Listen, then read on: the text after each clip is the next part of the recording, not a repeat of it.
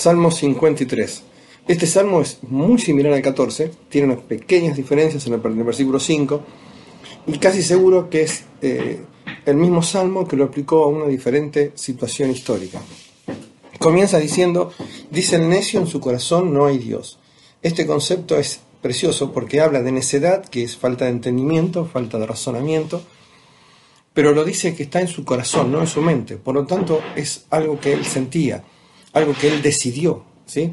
Y ese concepto lo vemos en Romanos capítulo 1, cuando allí en Romanos dice claramente que eh, Dios, que los hombres vieron la existencia de Dios, vieron su poder, su deidad, pero decidieron no creer en Él y darle la gloria que le correspondía. Eh, por eso dice acá no hay Dios. Esta este, eh, forma de pensar quita del hombre un ser superior que establece las leyes, un ser superior que establece la moral. Entonces la moral, el dueño de la moral pasa a ser cada uno en su corazón y todos tenemos una justificación para nuestra actitud, ¿no? Eh, Proverbios 3 dice, no seas sabio en tu propia opinión, teme a Jehová y apártate del mal.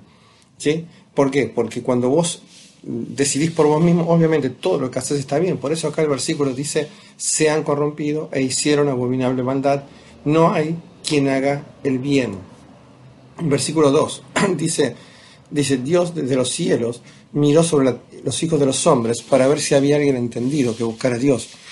Dios, en su, Dios en su capacidad por ser el creador, eh, el soberano, tiene derecho a mirar, a analizar, a investigar. Y esto es similar a Génesis capítulo 6, versículo 5, donde dice, vio Jehová la maldad de los hombres sobre que era mucha en la tierra. O en Génesis capítulo 11, y dice, y descendió Jehová para ver la ciudad y la torre. Este concepto de Dios, que a pesar de que el hombre diga que no existe, Dios sigue controlando y vigilando eh, lo que sucede en su creación. Y dice, no hay ningún entendido que buscar a Dios, porque a veces el hombre cree que su capacidad o su inteligencia está en descubrir cosas, en crear, en, inventar cosas, pero la realidad es que Dios dice que el entendimiento está en conocerle. Esto está en Jeremías capítulo 9. Dice, no se alabe el sabio en su sabiduría, ni en su valentía se alabe el valiente, ni el rico se alabe en sus riquezas. Mas alabes en esto el que se hubiera de alabar, en entenderme y conocerme. Esto es Jeremías 29, 23 y 24. Y este concepto también dice que buscar a Dios. Acuérdense que el Señor en Mateo 7 dijo, pedid y se os dará, buscad y hallaréis. ¿eh? Si uno realmente siente en el corazón, Dios se manifiesta a él, pero dice que ni siquiera hacían eso. Versículo 3.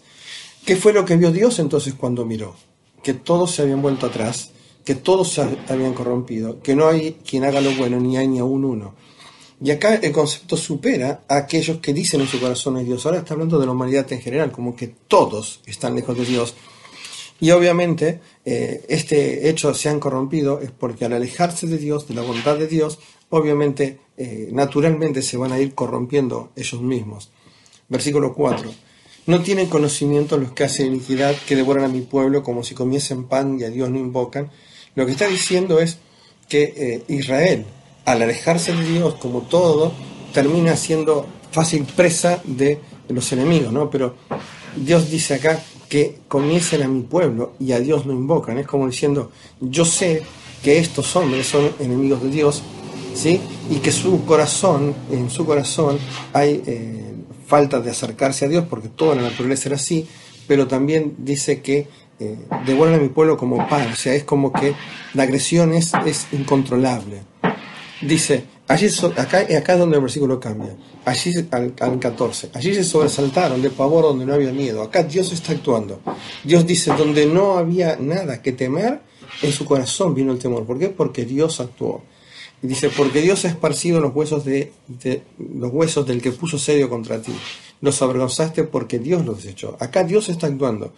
Ellos creyeron que Dios no, iba, no iba, a entrar en, el juego este y sin embargo Dios lo hace. ¿Cómo? Poniendo miedo donde no tenían que temer. Y Dios los desparramó a lo largo del territorio. ¿sí? Eh, casi seguro que hace referencia a esto a Sennacherib. Y después termina diciendo el último salmo, o oh, si saliera de Sion la salvación de Israel. O sea, en un momento esto va a suceder porque de verdad viene de los judíos la salvación. Y dice, cuando Dios hiciere volver de la cautividad a su pueblo, se gozará Jacob y se alegrará Israel. ¿Qué dice acá? que a pesar de las circunstancias en las que están, en un momento Dios va a hacer volver a Israel de la cautividad a la que fue llevado, y que cuando eso suceda, se va a gozar y se va a alegrar Israel.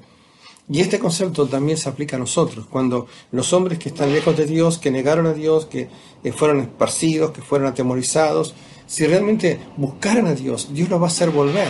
Y cuando los haga volver, va a volver el gozo a cada uno de ellos. ¿sí? Así que, Salmo 53, que el Señor les bendiga.